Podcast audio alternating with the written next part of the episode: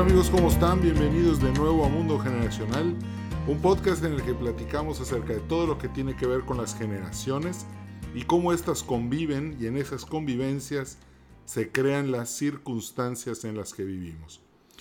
Les tengo una sorpresota, de hecho ya lo habíamos anunciado, lo anunciamos cuando vino eh, Lauro Lozano y les dije que próximamente iba a estar con nosotros Adriana Loaiza para platicarnos acerca de su libro Cómo sobrevivir a mi jefe. Antes de comenzar, pues les quiero recordar que eh, este podcast lo presenta el Grupo Metropolitana de Puebla. Les recuerdo que si quieres construir tu casa, tu nave industrial, tu fábrica, tu gasolinera, ellos son tu mejor opción. Lo que más me gusta de ellos es que tienen una conciencia muy grande acerca del cuidado del medio ambiente. Entonces no se trata nada más de construir tu casa, sino de construirla en armonía con la madre tierra. Bueno, en, hace, hace algo de tiempo conocí a Adriana, es una magnífica persona, este, de hecho la considero hiperactiva, siempre que, siempre que eh, la, llamo o le mando un mail o algo, responde luego, luego y siempre está haciendo algo nuevo por, por, por capacitar, por educar y por ayudar a los demás. Ella actualmente es conductora del programa Charlas de Peso, que es un programa de finanzas personales, se transmite en el canal 28 de Nuevo León todos los martes a las 10 y media de la mañana. Ella me ha invitado varias veces, es un programa padrísimo. Todo lo que, lo que se enseña ahí es útil desde seguros, ahorro, niños, eh, cómo em, gastar menos en la casa, cómo sacarle provecho al, a, los, al, dinero que ya guardaste. Hay muchas cosas muy padres. Les recomiendo mucho ver el programa y también les recomiendo mucho leer su libro, Cómo sobrevivir a mi jefe. Es, es un libro muy útil. Yo creo que tener un jefe puede ser estresante en algunas ocasiones podemos tener grandes jefes, bueno, yo he tenido grandes jefes de los que he aprendido muchísimo, pero también pues hay jefes de los que no nada más no he aprendido nada, simplemente me enfermaron. Entonces, yo creo que el tema de hoy va a estar mucho, muy interesante. Y ahora sí, Adriana, bienvenida a Mundo Generacional. ¿Cómo estás? Qué emoción, qué emoción, qué gusto estar aquí contigo, Edwin Carcaño, y con todos tus escuchas. Yo muy contenta y mira, cómo son las cosas, ¿no? A veces los papeles se cambian y creo que podemos empezar por ahí, cómo los papeles se pueden cambiar. Yo te he entrevistado por meses en el programa y ahora tengo la oportunidad de que sea al revés, de contestar una entrevista contigo. Así que muy feliz y muy atenta. Gracias, Adriana. Vamos a comenzar por el principio. Eh, ¿Cómo surgió la idea de un libro que se llama Cómo sobrevivir a mi jefe? Platícanos ¿Cómo inició todo? ¿Cuál es el, Big Bang? Mira, el origen de esto fue precisamente haber padecido de malos jefes, haberme sentido la víctima y pensar que hay muchas víctimas más afuera de sus jefes.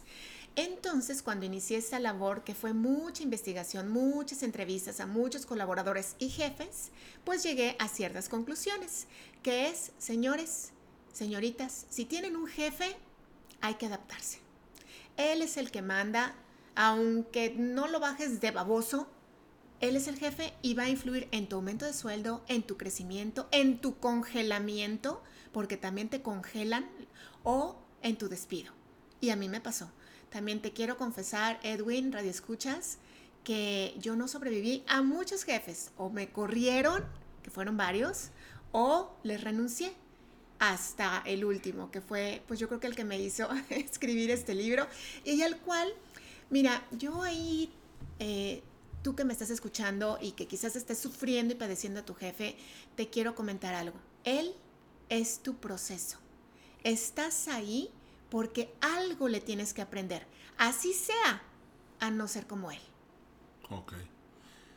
Fíjate que el Mucha gente, muchísima gente sufre mucho en el trabajo. Yo creo que eh, recientemente leí en una encuesta que hay gente que de verdad no es feliz en lo que está haciendo Los viernes en la tarde es muy feliz porque por fin el fin de semana pero el domingo en la noche, tarde, tienen depresión. Están deprimidos, sí, se llama, es el síndrome del Blue Monday o el, el, lunes deprimido. Sí, Edwin, esto sucede porque la gente, como lo acabas de decir, no trabaja en lo que le apasiona. Trabaja y prefiere sueldo duro pero seguro. ¿no? A trabajar duro, a rompernos el lomo. Pero sabes una cosa, eso no debe de ser así, no puede ser así. Y vida al menos que alguien me demuestre lo contrario, pero solo hay una. Sí, se dice que hay reencarnación y todo, pero a mí háblame de ciencia y muéstrame las pruebas. Yo creo que esta vida es única, al menos este instante, y que es importante que tú reconozcas tus talentos, tus capacidades, lo que te mueve para que no le batalles en un jefe, ni tengas que soportar a un muy mal jefe. Porque sabes una cosa, tu vida es tuya y tú en el fondo de tu corazón sabes que tú tienes un talento. Tú soñabas quizás con pintar, soñabas quizás con tocar música, soñabas con ser psicólogo, soñabas con dar clases, pero que te dijeron, no, te vas a morir de hambre. Pero sabes una cosa, no tienes, eso es una creencia y las creencias pueden ser limitantes. Tú decides qué creer. Yo, yo me la creí, Edwin. Yo quería ser psicóloga y me decían, pues es que no, los psicólogos están locos. Y yo, ay, no, ¿cómo? Entonces no voy a ser psicóloga. ¿Qué crees? Yo estudié psicología hace 15 años. Sí estudié psicología, sí me convertí en maestra y no por eso me muero de hambre, al contrario, al contrario, de verdad que ahora me dedico a ayudar a miles de personas a salir adelante y eso de estás loco, te vas a morir de hambre es una creencia limitante. Entonces yo sí te exhorto a que busques adentro de tu corazón y pienses el cómo sí, porque todo está en la mentalidad. ¿Cuánto, cuánto tiempo le cómo llegar a, es, a eso que me gusta. Cómo llegar, cómo puedo hacerle para llegar a esta posición en la que tú estás ahorita. Si, si trabajo de 8 a 5 todos los días, si nunca he desarrollado ninguna capacidad, qué camino debo de tomar. ¿Cuál, ¿Cuál, es el primer paso para llegar ahí? Es que lo, tú solito me estás contestando la, la pregunta, Edwin, pero bueno, eh, sí, eh, para nuestros radioescuchas. Mira, número uno es darte cuenta, y fíjate, esta pregunta yo se la recomiendo que la hagan a los líderes, que la hagan los líderes a sus colaboradores en la entrevista uno. Cuando recién los van a contratar, pregúntales, ¿qué te gustaba hacer de chiquito? A ver, Edwin, a ti, contéstanos la verdad. ¿Qué realmente te gustaba hacer cuando eras chiquito, cuando eras niño? Pues me gustaba contar historias, cuentos, este, eh, dibujar, dibujaba yo historietas. Claro, y entonces ¿a qué te dedicas ahora, Edwin? Pues soy conferencista. Claro, se dan cuenta y Edwin vive de su pasión. Es que esa es una pregunta clave para conocer tu pasión. ¿Qué te gustaba hacer? A mí me encantaba dibujar también, me, me encantaba hacer historias. Yo no era de hablar en público porque era muy tímida, pero ese es el paso número dos que te voy a decir. Esa habilidad que tú necesitas, detecta cuál es la habilidad que necesitas y desarrollala. El 10%, solamente el 10% de la población, digamos que sale con talento y gracia. Pero el resto de los mortales como tú y como yo tenemos que talacharle. Entonces, yo considero, Edwin, que el talento está sobrevalorado. Si no lo practicas, si no tienes una disciplina, se te va a perder, lo vas a olvidar. Entonces, ese es el paso número dos. A ver, ¿qué te gusta? ¿Quieres ser músico, poeta, loco, pintar, ser psicólogo, maestro como yo? ¿Qué quieres? Bueno, ¿Qué ha hecho alguien para ser exitoso en la vida y sigue sus pasos? Desarrollate, capacítate, lee. Ahora la educación es casi que gratis en YouTube encuentras cualquier cantidad de, cursos. Eh, también hay plataformas donde también te ofrecen cursos gratis. Yo misma doy muchos seminarios, muchos webinars, muchos videos en mis páginas, en mis redes sociales gratis. Entonces, el que de verdad el que está sufriendo porque no le gusta su trabajo, porque odia a su jefe, porque le choca lo que hace, es porque quiere. Ok. Oye, Adriana, volviendo un poco más al libro, ¿qué, no, qué más nos, qué historias nos has escrito en ese libro para poder entender mejor lo, lo, que estamos pasando? Cuéntanos más de tu libro, de qué, a dónde te ha llevado, qué te ha dicho la gente, qué te han comentado. Mira, el libro está lleno de historias de mi historia personal con más de 15 jefes. eh, que te comento, ah, pues no le sobreviví, ¿no? A muchos no les sobreviví. Ahí vienen las historias buscando que te den a ti como una guía, como cómo hacerle para sobrevivirle. También hay muchas entrevistas a jefes de que también son colaboradores, porque recordemos, no todos los jefes ya son dueños o miembros del consejo, también tienen jefes y ¿qué crees? También le batallan. Y luego el libro pues me ha llevado a lugares que no te imaginas, Edwin. Eh, yo nunca me imaginé eh, estar por meses escribiendo un libro y luego por muchos meses más estarlo revisando y que pues llamara tanto la atención. Me invitaron a muchas entrevistas de radio, de televisión, hice una presentación en la Feria del Libro de Monterrey y resulta que esto me llevó a darme a conocer en medios y me llevó incluso a tener mi propio programa de televisión y a dedicarme más a, conferencias y cursos. Ahora, otra cosa que me dio este libro fue mucha credibilidad, ¿no? La gente... Y yo te digo a ti que me estás escuchando, si tú tienes la inquietud, ay, quiero escribir un libro en algún momento, hazlo. Ponte metas, ponte pequeñas metas. Yo tenía pequeñas metas. A ver, voy a escribir 50 hojas a la semana. Híjole, pues que, eso eran como siete hojas al día. Ya me atoré, el lunes no pude. Ah, bueno, el martes me echó 14. Híjole, no pude, me compliqué. Ah, sábado y domingo. Mira, lo que tú quieras hacer, lo puedes hacer si le dedicas tiempo, dinero y esfuerzo. Ahí está la clave. Porque tú dijiste, bueno, ¿y cómo le hacen los demás que están de 8 a 5? Ah, ¿qué hacen después de las 5? ¿Qué hacen después de las seis? ¿Se van a ver fútbol? ¿Se van a ver Netflix? ¿Se van a, tomar cerveza? ¿Qué haces? Donde está tu tiempo, está tu éxito. Dime a qué te dedicas y te diré en qué te vas a convertir. Si te la pasas viendo maratones, que yo también de repente, claro que también me echo mi maratón, está, hay una serie buenísima que estoy viendo ahora, pero no es la mayoría de las veces. Si tú me preguntas a qué me dedico ahorita, estoy feliz en el lanzamiento de mi próximo curso virtual de liderazgo. Ahí está mi tiempo últimamente. Ya, qué interesante. Cuéntanos alguna historia del libro. Eh, compártenos alguna de las historias de los 15 jefes a los que no sobreviviste. Te voy a platicar de uno, un jefe que era muy carismático, muy guapo, muy seductor y él, te estoy platicando de un jefe tipo tirano. Lo que tiene este libro es que tiene cinco perfiles basados en la morfología, en el estudio del, lenguaje corporal, para determinar qué tipo de jefe tienes o eres. También se puede aplicar. Qué interesante, a ver. Sí, sí, sí. Incluye un test, el libro, para que identifiques a tu agresor, a tu cavernícola, y entonces puedas hacer una estrategia para accionar con él.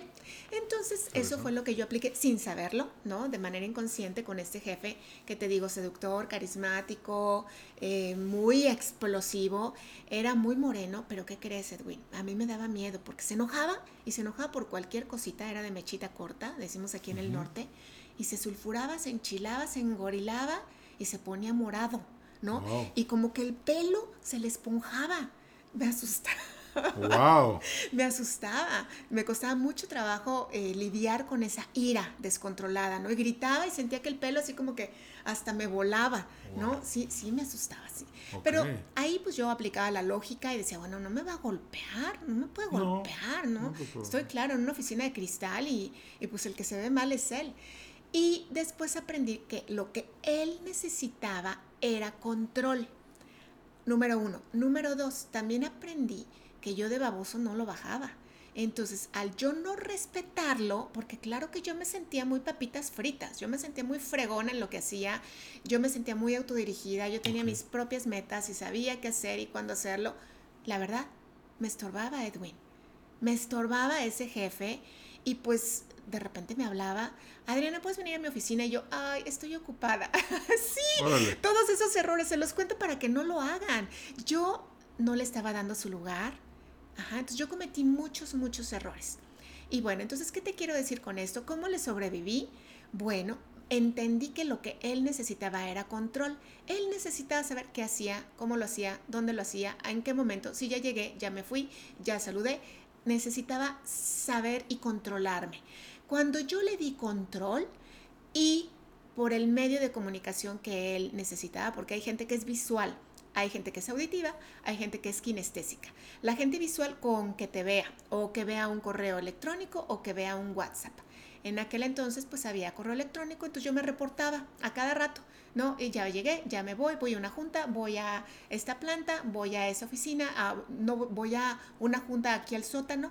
Si el señor estaba enterado de dónde estaba, no sabes, me empezó a apoyar, apoyar, apoyar, apoyar. Y bueno, pues ya después él se tuvo que ir. a, él, te puedo decir que fue caso de éxito y sí le sobreviví. Te puedo contar de un caso que no fue de éxito. A ver. Otro jefe que llegó igual, yo tenía una mala actitud, lo confieso aquí. Una muy mala actitud, no lo respetaba, otra vez mismo, como que sentía, bien mal yo, ¿eh? Como colaboradora, bien mal. Yo sentía que ellos me tenían que ganar a mí. Estaba yo en un error. Yo me tengo que ganar a mi jefe. Y, te, y quisiera que esto te quedara muy claro a ti que me estás escuchando. Grábate esto. Tú te tienes que ganar a tu jefe. ¿Cómo?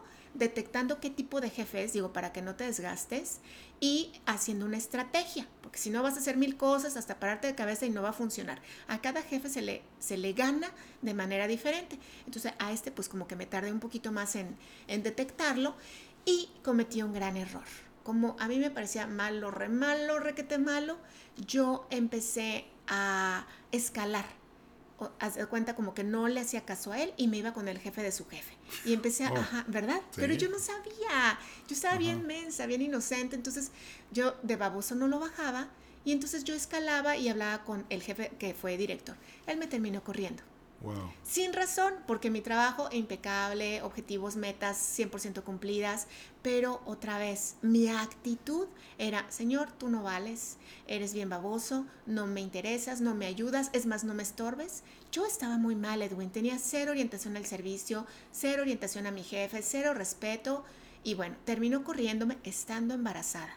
Además, eso, mira, la verdad es que mm, no le guardo rencor al contrario, yo creo que ahí seguiría, ¿no? Entonces, al contrario, fue un maestro, como todos los jefes que yo he tenido, que no les he sobrevivido, han sido un maestro para mí y gracias a todos esos jefes y a todas esas enseñanzas, hoy tengo la vida de mis sueños. Qué bueno, qué interesante. Oye, nada más para nuestros escuchas. Dijiste que hay gente que es visual con ver un correo. ¿Cómo son los auditivos? Eh, llámales por teléfono Ah, Llámales, por teléfono, o ponles un audio, un mensaje de voz que te escuchen, quieren oír. Ok, ¿y los kinestésicos? Eh, necesitan eh, tocar. Tocar. Necesitan tocar o mover el cuerpo. ¿Y qué te, cómo le haces con él? ¿Les das la mano? Eh, a los kinestésicos sí, les puedes dar la mano, sí, les puedes dar una palmadita así en el, en el brazo. En el hombro, como, ¿cómo estás? Ajá. La cosa es detectarlos, Edwin. Te voy a enseñar cómo detectarlos. Mira, a, mira, a los visuales, desde, desde cómo hablan. Yo tengo muy buena parte visual, entonces te voy a hablar de, mira, fíjate, ya viste, mucho de imagen, mucho de, de, de, imaginación. Me encanta el cine, me encanta ver películas, me encanta ver correos. A mí, digamos que me llegas por la vista. Vista. Tiene que ser todo bonito, estético, así. Pero hay gente muy auditiva. Entonces la gente auditiva maneja palabras como, ¿cómo te suena esto? ¿Te hace ruido? No, ah, ¿Te hace ruido el silencio? interesante. ¿te, hace, ¿Te hace ruido esto? Me cuesta mucho trabajo eh, como cambiar mi forma de comunicarme porque yo soy muy visual. O, por ejemplo, mira, cuando vas a, mira, ¿te ves? Mira, cuando vas a una dirección, una persona visual llega con mapas. Una auditiva te va a hablar por teléfono y te va a decir, explícame cómo llego. Y la kinestésica tiene que mover su cuerpo o tiene que tocar. A, ver, entonces dos pasos para adelante, un, dos, y da dos pasos para adelante. Luego a la izquierda y mueve su cuerpo para la izquierda. Se tiene que mover para poder aprender o para poder comunicarse. Esto es clave en los negocios. Entonces, y, bueno, nada más para, para, entender un poquito mejor, ¿qué hay más? ¿Visuales, auditivos o kinestésicos? Visuales. Visuales. Sí, es el 80% de la población. Y kinestésicos es muy poquito. Es muy poquito. Sí. de hecho estoy tratando de ubicar alguno.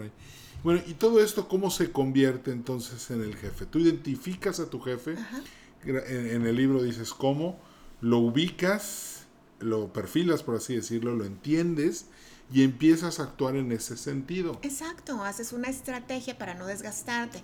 Por ejemplo, te voy a hablar del jefe abusivo. El jefe abusivo que abunda, mucho te va a llamar a su oficina y te va a decir, oye, ven, siéntate. Y luego no te quiere para nada, nada más quiere que estés ahí. O quiere, a ver, te voy a leer este correo, a ver cómo te suena. A ver, eh, ¿qué opinas de esto? Y ahí te tiene, horas. O luego cita a todo el equipo. A ver, sí, ¿y cómo están? O sea, como que te quita mucho el tiempo. O luego te dice, oye, Edwin, ¿puedes pasar por mi hijo a la escuela? Oye, ¿por ahí me traes un café del Oxxo? Oye, ¿sabes qué?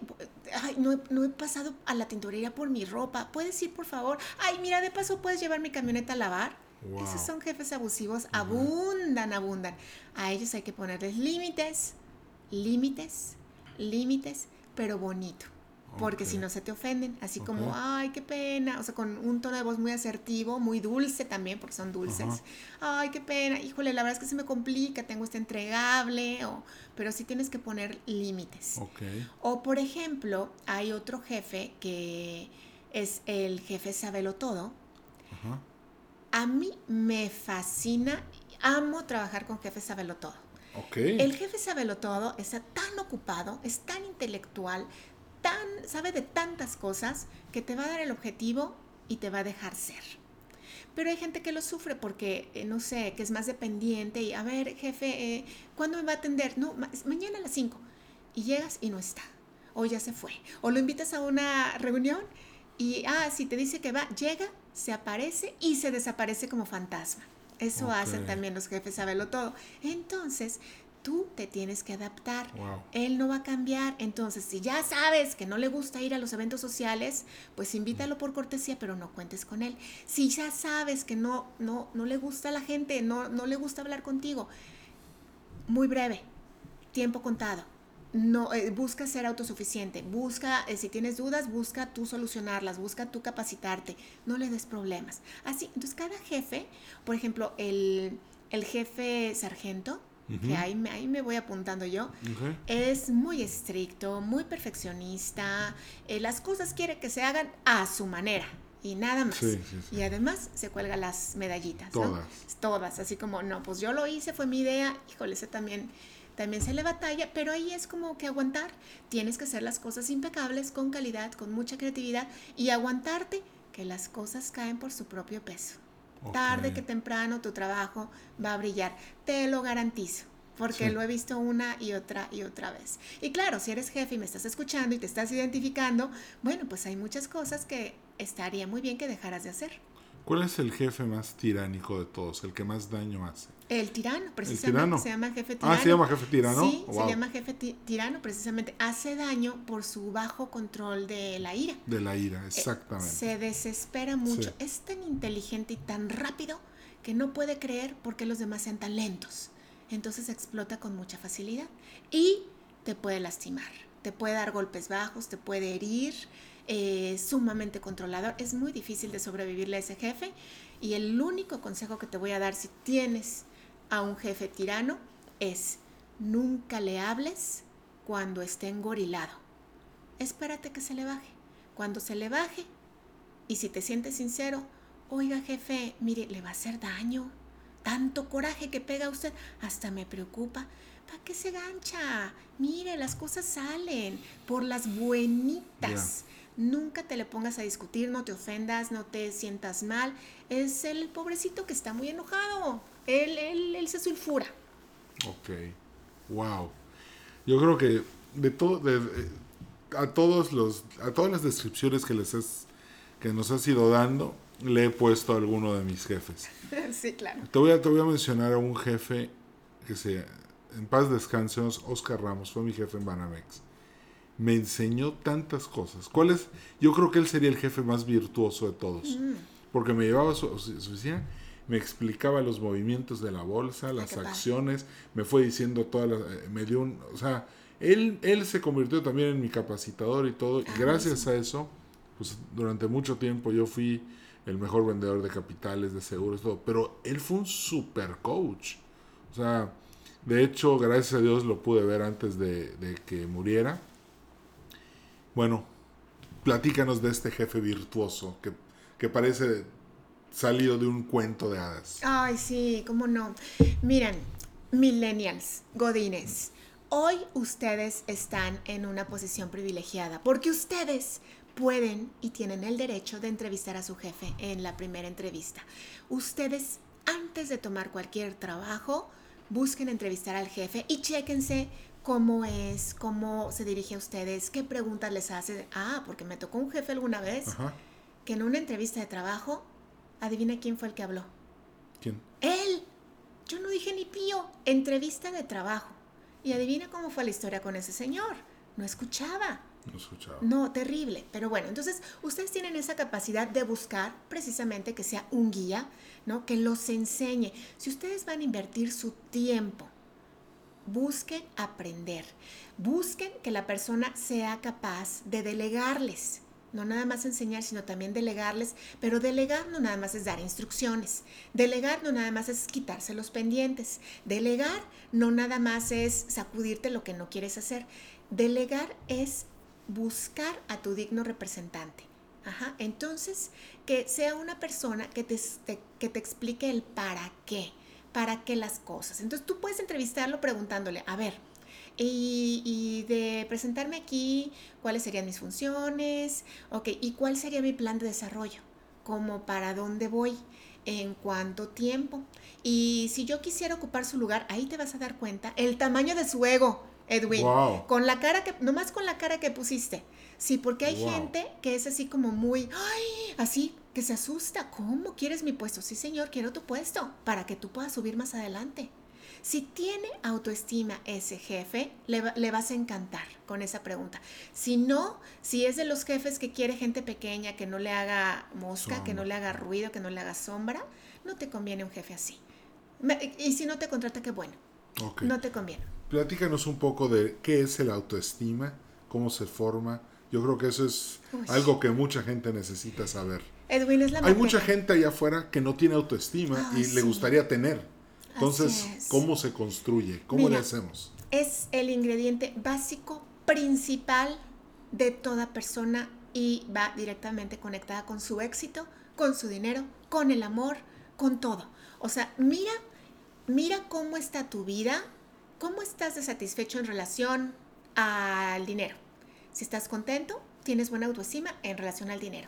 Si, ¿Cómo estás eh, en relación al amor, al trabajo, a los amigos? Y ahí puedes irte dando cuenta cómo anda tu autoestima. La autoestima es un reflejo, es interna, pero es un reflejo de lo exterior. Se forma desde los primeros años de edad y a partir de las creencias que te decían los adultos. Entonces, ¿qué te decían a ti? Por ejemplo, a mí me decían, eres muy terca. Sí, a mí igual siempre me han dicho eso. Y eso dañaba mi autoestima. Yo me sentía muy mal, ¿no? Yo me sentía, "Ay", y aparte el terca. Yo decía, híjole, esto no ha de ser bueno. Con el tiempo, porque a muchos, muchos latinoamericanos, digamos que nos maltrataron, ¿no? En la época de la conquista, y bueno, pues somos, somos hijos de los baby boomers, que ya eh, tú nos has platicado Sí. cómo son, tan rígidos y tan Sí. estilo militar, y pues les sufrimos mucho. Pero la buena noticia es que se puede sanar. No es que tengas buena autoestima o mala autoestima o tengas mucha autoestima o baja autoestima, es salud. Una, se habla de salud en tu autoestima. ¿Cómo? Con los pensamientos, Edwin. La calidad de los pensamientos que tú tienes. Y hay una regla que el doctor Marcial Lozada, un científico chileno, nos regaló a través de sus estudios, y es que para tú ser una persona con una sana autoestima, necesitas una relación de 3 a 1. Tres pensamientos positivos por uno negativo. Y esto significa, porque dije, bueno, ¿cómo le voy a hacer para tres pensamientos positivos por uno negativo? Mira, ahí te va. Al día yo calculé, yo duermo ocho horas. Yo sé que tú duermes menos, pero bueno, vamos, el- la persona promedio, Sí. promedio, digamos que dormimos 10, eh, dormimos 8 horas y estamos despiertos 16. El 95% de nuestros pensamientos son inconscientes. Wow. El 80% son repetitivos y el 80% son negativos. De cajón, ya te lo Wow. Sí, entonces, ¿qué hay que Qué hacer? grave. Es grave, es grave porque pensamos, tenemos un chip en nuestro sistema límbico que pensamos que todavía estamos en la época de las cavernas con los depredadores, teniendo que luchar todo el día y estar a la defensiva y cuidándonos. Y eso ya no es así, Edwin. Ahora, pues estamos en un mundo civilizado donde las amenazas son menos frecuentes. Entonces, ¿qué tienes que hacer? Así, receta de cocina, empezar a entrenar tu mente. Entrenar tu mente con pensamientos positivos. Positivos. Yo empecé, y bueno, yo empecé como Dios me dio a entender. Ahora tengo un método. Y te voy a, pues te lo voy a dar. Eh, te voy a decir primero que identifiques tus valores. Es un ejercicio que tú puedes hacer ahí a mano. Tus valores, lo que te enseñaron de chiquito, que sí ser puntual, que ser honesto, que ser trabajador, todo eso. Luego tus cualidades, para que eres bueno, ¿no? Que soy inteligente, sé hablar en público, soy muy creativo, perfecto. Y luego tus logros, esos tenlos presentes. Y luego piensa, a ver, ¿hacia dónde voy? No, pues yo quiero, no sé, por ejemplo, cuando yo estaba buscando escribir otro libro, yo decía, quiero ser inteligente, creativa y persistente. Y entonces eso me lo decía, así entrenaba mi mente. Esto se llama programación neurolingüística. Programación porque estás programando tu cerebro neurolingüística por medio de la palabra. Entonces yo empecé a meter literalmente nuevas ideas a mi cabeza. Y yo decía, ah, ok, si son 3 a 1, eso sí, tenemos 60 mil pensamientos al día. Wow. Las mujeres yo creo que tenemos más. Pero bueno, en promedio, hombres y mujeres, tenemos 60 mil pensamientos. Entonces, eso quiere decir que necesito 45 mil pensamientos al día. Eso quiere decir que son 2.800 y cacho pensamientos por hora. Así. Entonces entendí el poder de la oración, Edwin. Ya ves que están, ¿no? La gente religiosa, católica, el Padre nuestro que estás en los cielos, santificado, ¿no? Están, están repite y repite y repite y repite lo mismo. Así. Eso pasa, pero de manera inconsciente con nuestra mente. Entonces, ¿qué te invito a hacer?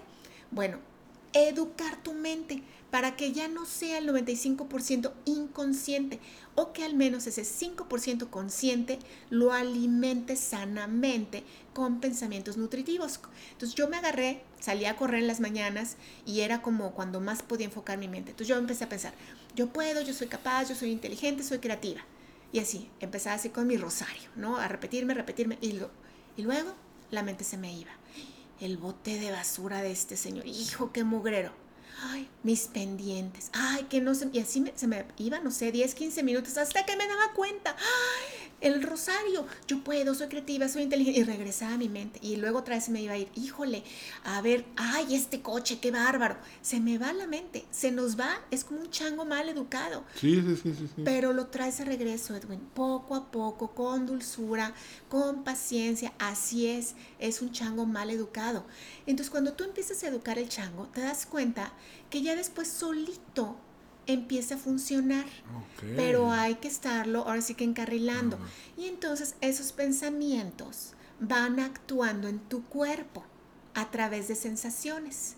Imagínate cómo se ve una persona que sabe que puede, que sabe que es creativa, que sabe que es inteligente. Los hombros arriba. Exacto. La mirada firme, la cabeza. Sí, claro. El saludo, el, el caminar. saludo, la mirada, claro. No es magia, es ciencia. Entonces, al yo entrenar me tocó, me tocó entrenarme meses, no crean que de la noche a la mañana fueron meses, pero me di cuenta de que mi sensación empezó a cambiar, me empezaba a sentir como, muy feliz, me sentía, ay, qué rico, me sentía como poderosa, pero lo que yo no sabía, Edwin, es que se me empezaba a notar en mi cuerpo, en mi manera de caminar, de saludar, de mirar.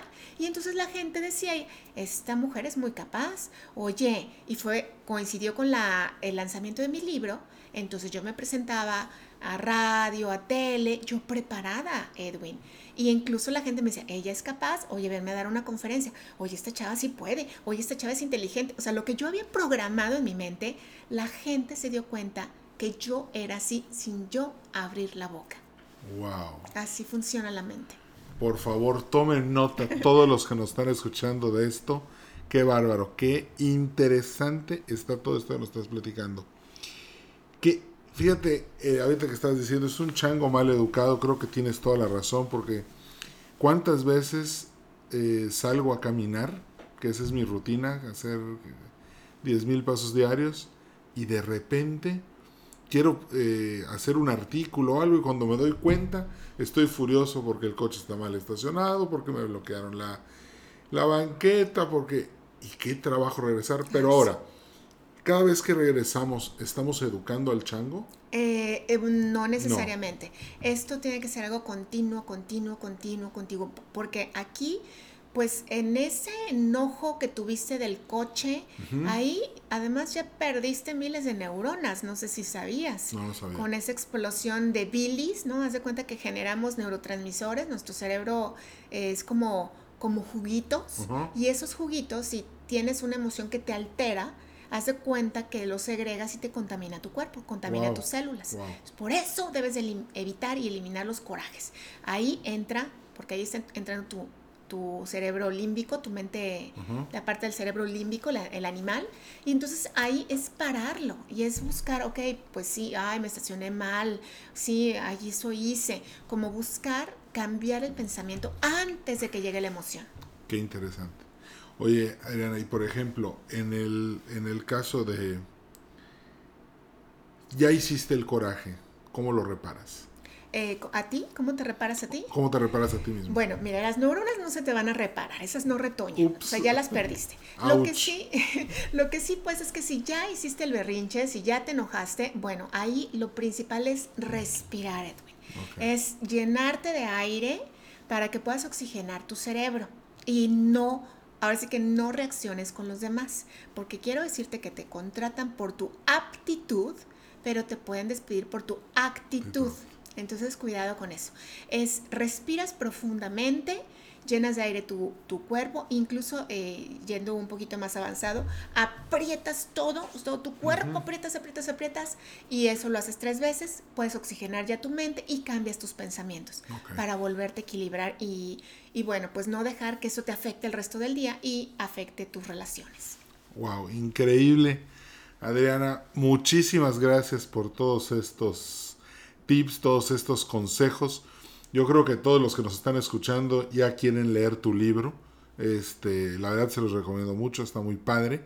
Este, cualquier, ¿cuál es, cuál es tu correo electrónico, Adriana? ¿O con dónde te, cómo te pueden seguir? Eh, Adriana Loaiza Coach en todas mis redes sociales, principalmente Facebook o eh, Instagram. Instagram. Y el libro lo descargan en adrianaloaiza.com o también está en Amazon, está en todos lados. Y perfecto. tiene un test en la página 70. Ok. Ya no tengo libros impresos porque se los agotaron los jefes. Ok. Eh, te traje un- una reliquia a ti. eh, De los pocos que me quedan te lo voy a regalar. Muchas gracias, Adriana. Pues ya escucharon, amigos, este, hay que leer el libro, hay que aprender a perfilar al jefe, hay que saber tener una buen- buenas aptitudes y una actitud pues de humildad para saber adaptarte a lo que es tu jefe. Pues muchísimas gracias por haber escuchado el programa. Estamos en Mundo Generacional. Te recuerdo mi correo electrónico edwin edwincarcano.com. Me puedes seguir en Twitter y en Instagram arroba ecarcanog. Y eh, este, o también el Twitter del programa que es arroba mgeneracional en Twitter. Muchas gracias por habernos sincronizado hoy. Te doy, este, nos vemos a la próxima. Vamos a tener más invitados. Así que nos vamos a estar viendo muy seguido en este mes de septiembre. Te mando un fuerte abrazo, que estés muy bien. Hasta la visa. Adriana, gracias por venir. Gracias, un placer. Hasta pronto. Nos vemos. Chao.